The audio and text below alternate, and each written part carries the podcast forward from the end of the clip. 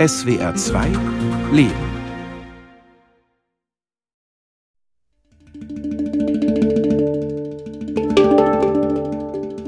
Ich habe eine relativ uferlose Fantasie. Sie es mit konventionellen Goldschmieden ums Eck vergleichen, bin ich sicher komplett durchgeknallt.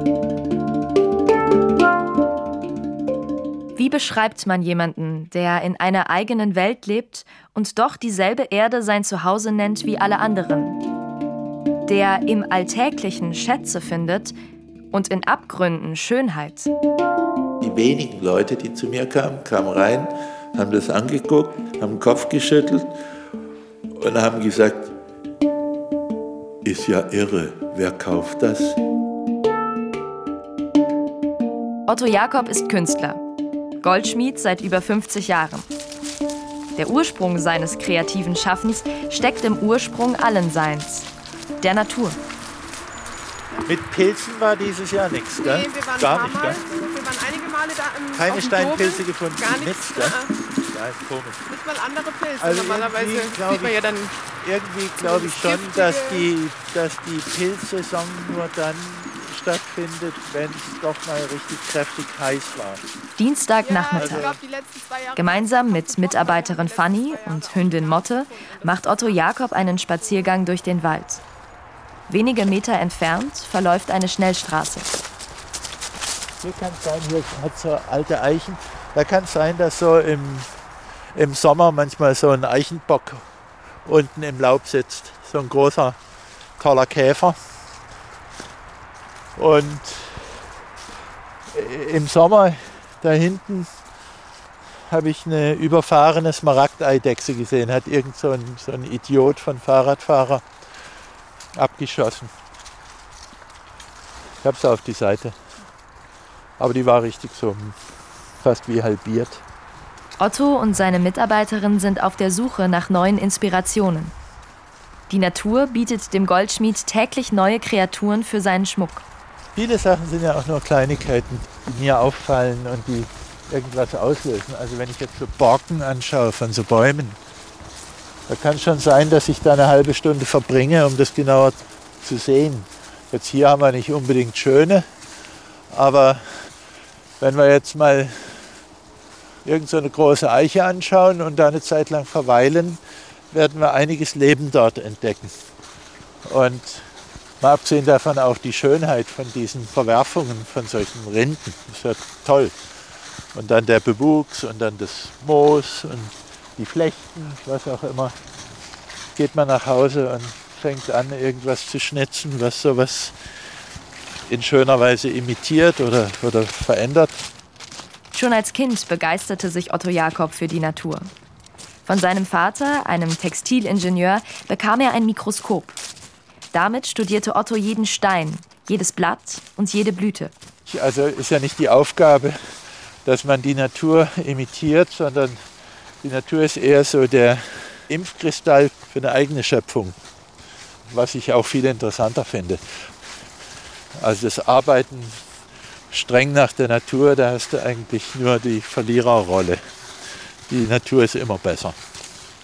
Otto Jakob stiefelt durch den Matsch. Gestern hat es geregnet und der Boden ist noch feucht. Immer wieder hält er an, schaut, tastet, riecht. Er zerbröselt trockene Blätter zwischen den Fingern und lässt Äste knacken. läuft man halt an so einer Hecke vorbei, wo Buchenblätter hängen.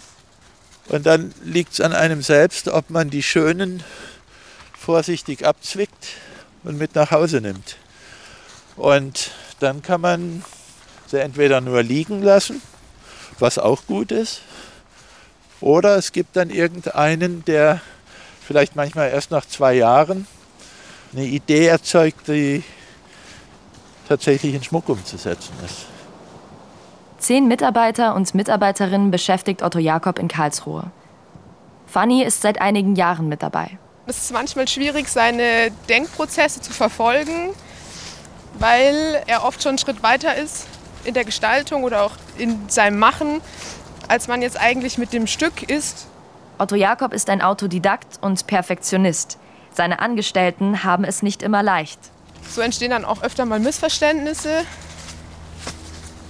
was dann im Alltag auch mal ein bisschen doof sein kann, aber im Großen und Ganzen ist ja dann auch das Ergebnis, das zählt und es ist ja dann auch vor allem das Ding, dass man das nicht persönlich nehmen darf, wenn dann mal was nicht so gut funktioniert. Ich bin kompromisslos in dem Ziel, was ich mir vorstelle und letztlich auch im Weg dahin. Das ist so.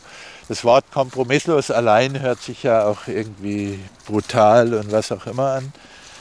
Aber ich glaube, je länger die Leute bei mir sind, desto mehr merken sie, dass der Typ nicht durchgeknallt ist, sondern dass der irgendwas eigentlich auch mit klugem Kopf, oh, was dürfen wir da nicht durch? Sind sie am Fällen wahrscheinlich, ja, ja. Also gut, dann laufen wir wieder zurück.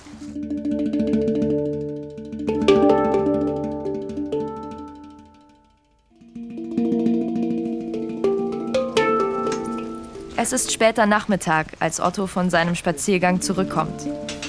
Seit seinem Studium in den 1970er Jahren lebt er in Karlsruhe.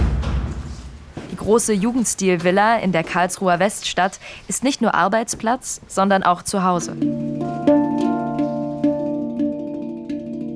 Zwei Vitrinen stehen im großen Eingangsbereich, gefüllt mit kleinen Statuen, Schmuckstücken und außergewöhnlichen Kreaturen.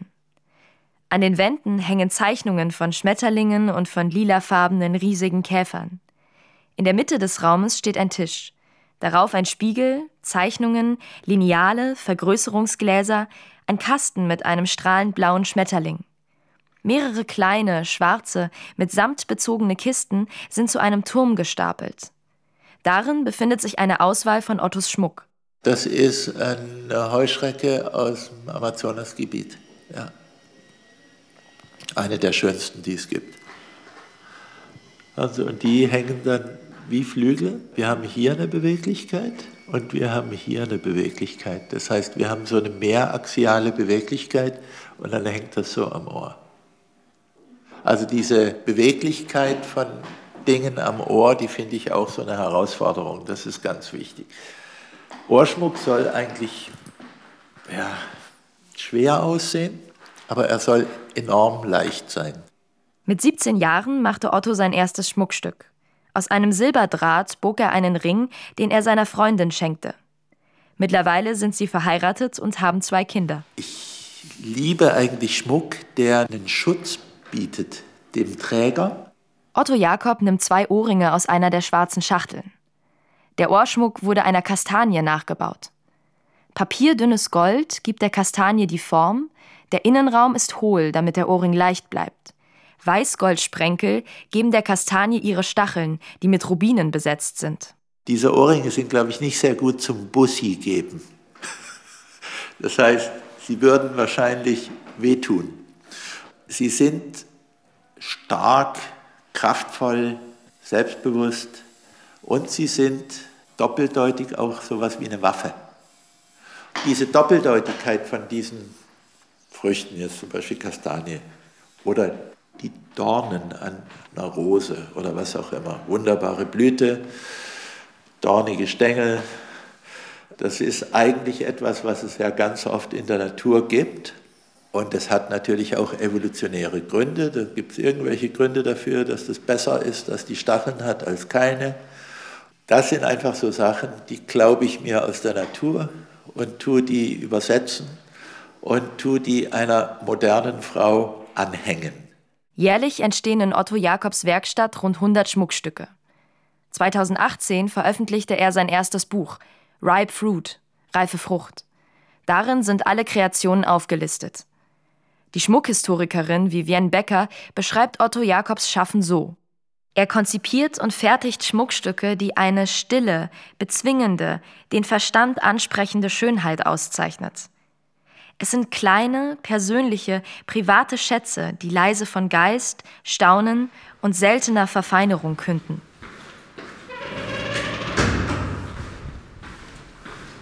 Also das Biotop geht oben noch weiter. Von der Werkstatt im Erdgeschoss geht es in den ersten Stock. Hier wohnt Otto mit seiner Frau Veronika. Auch hier hängen außergewöhnliche Käfer an den Wänden. Insgesamt 150 Insekten umfasst seine Sammlung. Das sind halt so die Inspiratoren. Auch sehen, die sind zum Teil Vorderseite, Rückseite aufgehängt, damit man Sachen studieren kann, formale Sachen, Gliederungen, Musterungen, Verfärbungen, diese ganzen Sachen, die ja sehr interessant sind, die man dann in irgendeiner Weise umsetzen will oder da diese Heuschreckengeschichten. Exotische Pflanzen schmücken die Räume. In Vitrinen bewahrt Otto Jakob die besonders wertvollen Gegenstände auf. Es ist ein eigenes kleines Museum, das er sich hier zusammengestellt hat. Das ist von Immendorf, Baselitz-Holzschnitte. Da sind die Ozeanien-Sachen. Das sind alte rituelle Masken. Hier diese Terrakotten, die Sie da sehen, das ist ein Volk, was in Pakistan gelebt hat. Die heißen Gandhara. Doch bevor sich Otto Jakob seiner wahren Leidenschaft, der Goldschmiedekunst, voll und ganz zuwendet, studiert er erst einmal Malerei. Sein Lehrer war der Maler und Bildhauer Georg Baselitz. Nach dem Studium war Otto aber schnell klar, dass im Malen nicht seine Zukunft liegt. Also ich habe ja irgendwann am Ende dieses Malereistudiums gemerkt, dass die ganze Leistung, die ich eigentlich von mir erwartet habe, dass die da nicht drin ist. Diese Einzigartigkeit und diese Andersartigkeit, die ich mir gewünscht habe, die in meiner Arbeit sein müsste. Und dann habe ich entschieden, das Malen aufzuhören.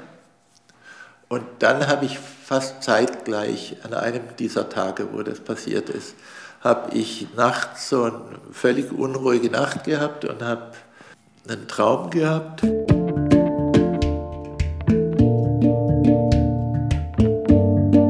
Kopf, Kopf, Kopf, Kopf, Auge, Auge, Auge, Auge, Boot, Boot, Boot, Boot, Wasser, Wasser, Wasser, Wasser, Lichtstrahl, Lichtstrahl, Lichtstrahl, Flamme, Flamme, Flamme, Messer, Messer, Messer, Keule, Keule, Keule, Mauer, Mauer, Mauer, Säule, Säule, Säule, Zaun, Zaun, Zaun, Hecke, Hecke, Birke, Birke, Birke, reife Frucht, reife Frucht, Blüte, Blüte, Biene, Biene, Wespe, Wesfliege, Fliege, Fliege, Fliege.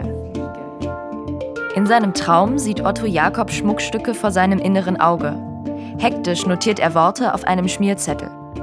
Ich wusste, wie die fertigen Schmuckstücke aussehen. Und ich musste in Anführungszeichen nur noch die Technik lernen. Das heißt, das hat man ja normalerweise nicht, dass man also weiß, wie es ausschaut und deswegen mache ich jetzt eine Lehre. In meinem Fall war das so, ich habe die Sachen im Kopf gehabt. Also zum Beispiel das ist aus dem Traum eines der Bilder. Otto Jakob zeigt einen fragilen Kettenanhänger. Hand hält etwas, heißt das Schmuckstück. Die Hand ist schwarz und mit goldenen Ornamenten tätowiert. Zwei Ringe schmücken die Finger. Die schwarze Hand hält einen weiß emaillierten Rabenschädel, der mit Gold verziert wurde. Für die Augen verwendete Otto Jakob zwei Diamanten. Der Rabe ist in der Antike schon ein Vogel gewesen, der Bote zwischen diesseits und jenseits war, was ich schon mal super finde, weil wir sind ja eine Gesellschaft, die eigentlich den Tod verdrängt. Die Schmuckstücke erzählen Geschichten mit archaischen Themen. Liebe, Tod, Fruchtbarkeit. Die Schönheit steht dabei nicht im Fokus, sondern die Abgründe des menschlichen Daseins. Als künstlerischer Mensch, da muss ich ja relativ viel wissen. Interessanterweise ist ja auch so, das sehr Schöne neben dem Hässlichen ist ja manchmal sehr reizvoll. Das heißt, stellen Sie sich nur Schönheit vor. Das geht ja gar nicht. Geht ja gar nicht. Schönheit lebt durch die Hässlichkeit. Und der Impuls, den sie ausstrahlt, lebt ja nur dadurch, dass es triviale Umfelder gibt, die nicht der Rede wert sind. Das Hyperschöne muss gekoppelt werden mit dem Abgrund wenn ich mich vielem ausgesetzt habe.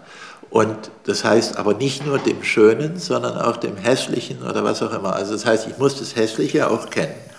Das Hässliche ist das disproportionierte, unschöne, die Menschen, die sich gehen lassen. Architekten, die verbrecherische Gebäude bauen, die man als Schande ansehen kann. Also wenn ich was Schönes machen will, muss ich mir immer darüber klar sein, dass die Majorität drumherum nicht besonders hübsch ist. Also das heißt, Schönheit ist eine Seltenheit. Als Autodidakt hat Otto Jakob nie eine Lehre gemacht, sondern aus alten Büchern gelernt.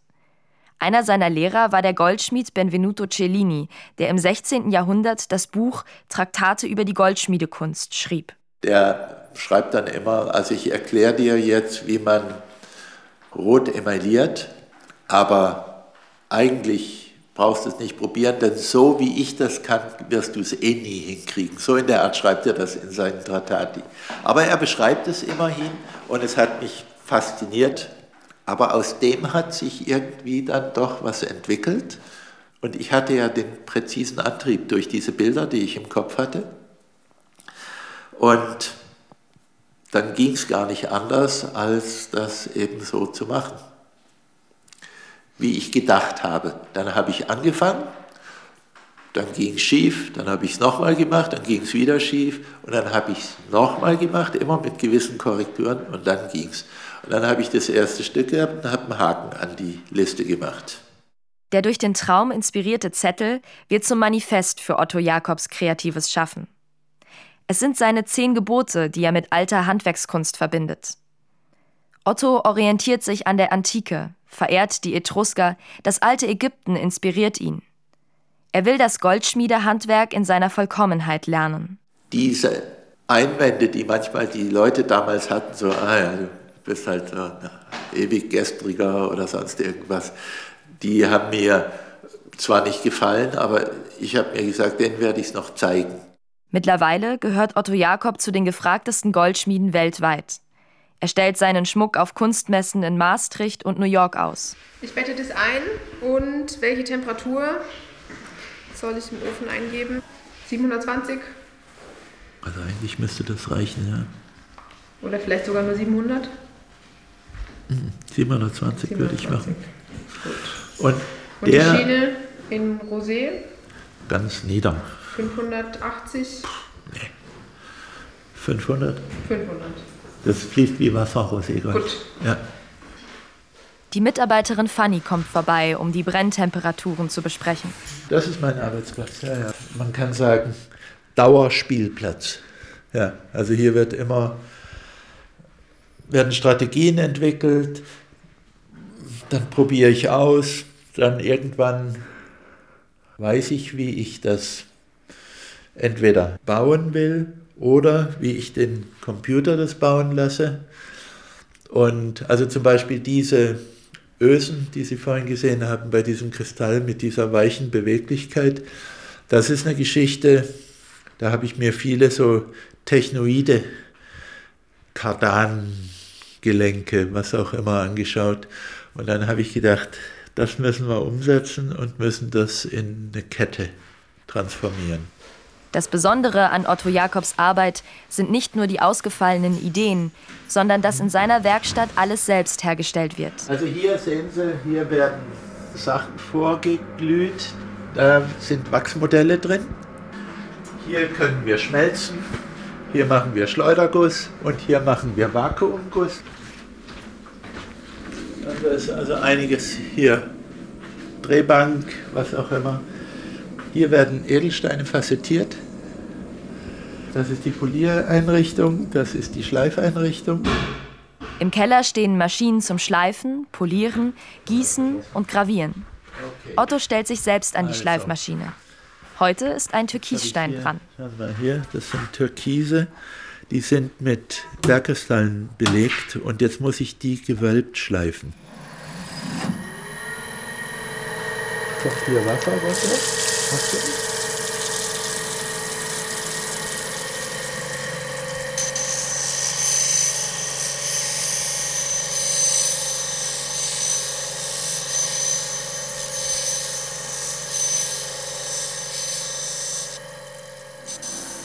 Also ich würde keine Sache irgendwo in Auftrag geben, einfach schon auch aus der Erfahrung, dass das nicht so zurückkommt, wie ich es haben will. Und als Autodidakt ist man ja eh unverbesserlich und auch völlig furchtlos in Bezug auf irgendwas probieren, was man noch nie gemacht hat. Das ist normal. That's life. So, ja.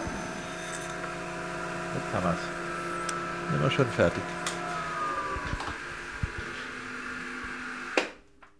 Wenn du was Neues machen willst, dann geht es ja gar nicht darum, dass du dir neue Themen suchst, sondern du musst nur diese Themen etwas zersetzen und etwas anderes mit ihnen machen, damit dann neuer Inhalt entsteht. Das heißt also, ich bin davon befreit gewesen, komplett neue Themen zu suchen. Die Welt hat es schon geschaffen und ich muss die in einen neuen Sinnzusammenhang bringen. Das finde ich eigentlich viel, viel aufregender. Dadurch konnte ich mich dann mit anderen Extremen beschäftigen. Lange hält es Otto in der Werkstatt nicht aus. Er will wieder raus in die Natur. Ob er heute ein Teil findet, das er bald für ewig in Gold gießen wird? Mich interessiert, dass mit den Dingen, die ich verarbeite, irgendwas gemacht wird, was, was eine andere Qualität hat als das, was man sonst so kennt von diesen reichen Dingen.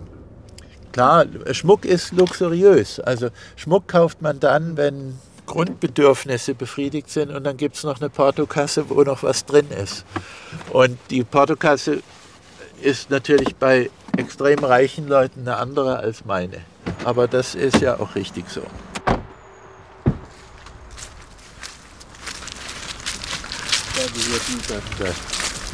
Das ist jetzt nichts Tolles, aber wenn sie dann manchmal so Hecken haben, da gibt es oft ganz tolle Blätter. Und dann haben sie.